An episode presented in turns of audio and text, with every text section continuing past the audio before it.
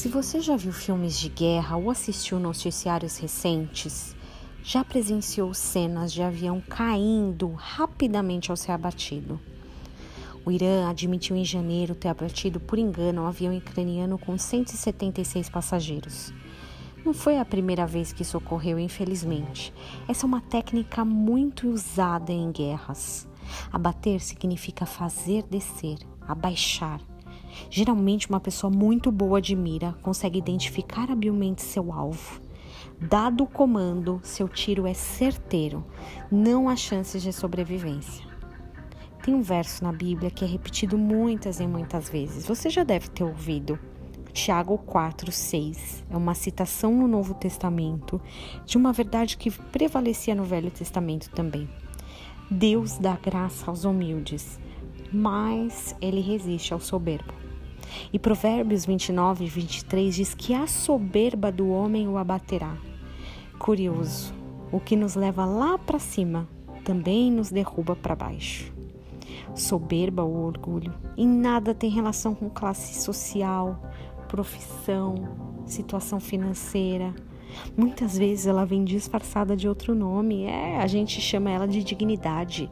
Sim, porque se tem uma coisa que é difícil de admitir nessa vida é o orgulho. Às vezes também a gente chama de vergonha na cara, hombridade. Ah, eu não vou me rebaixar esse nível. Eu aprendi a ser gente com os meus pais. Eu sou uma pessoa digna. Será que é dignidade ou um orgulho disfarçado com um nome mais bonito? Fica tranquilo, não é privilégio seu ou meu. A nossa natureza humana não vem pronta, ela tem que ser treinada, subjugada à vontade de Deus.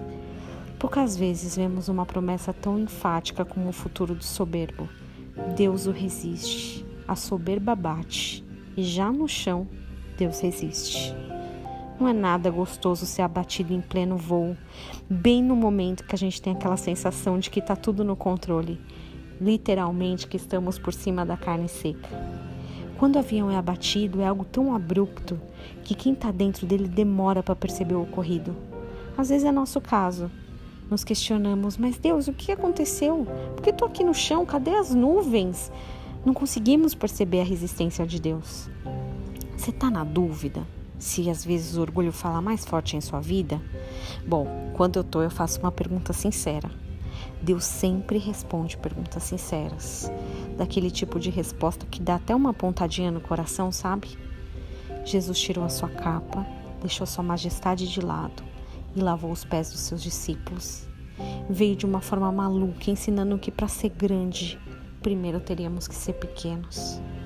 Que hoje, amanhã e todos os dias a gente possa fazer um raio-x de nossos corações com a ajuda do Espírito Santo. Identificar se em algum momento o orgulho passou perto outra vez. Humildade também é uma decisão diária e intencional. Que você tenha um bom dia.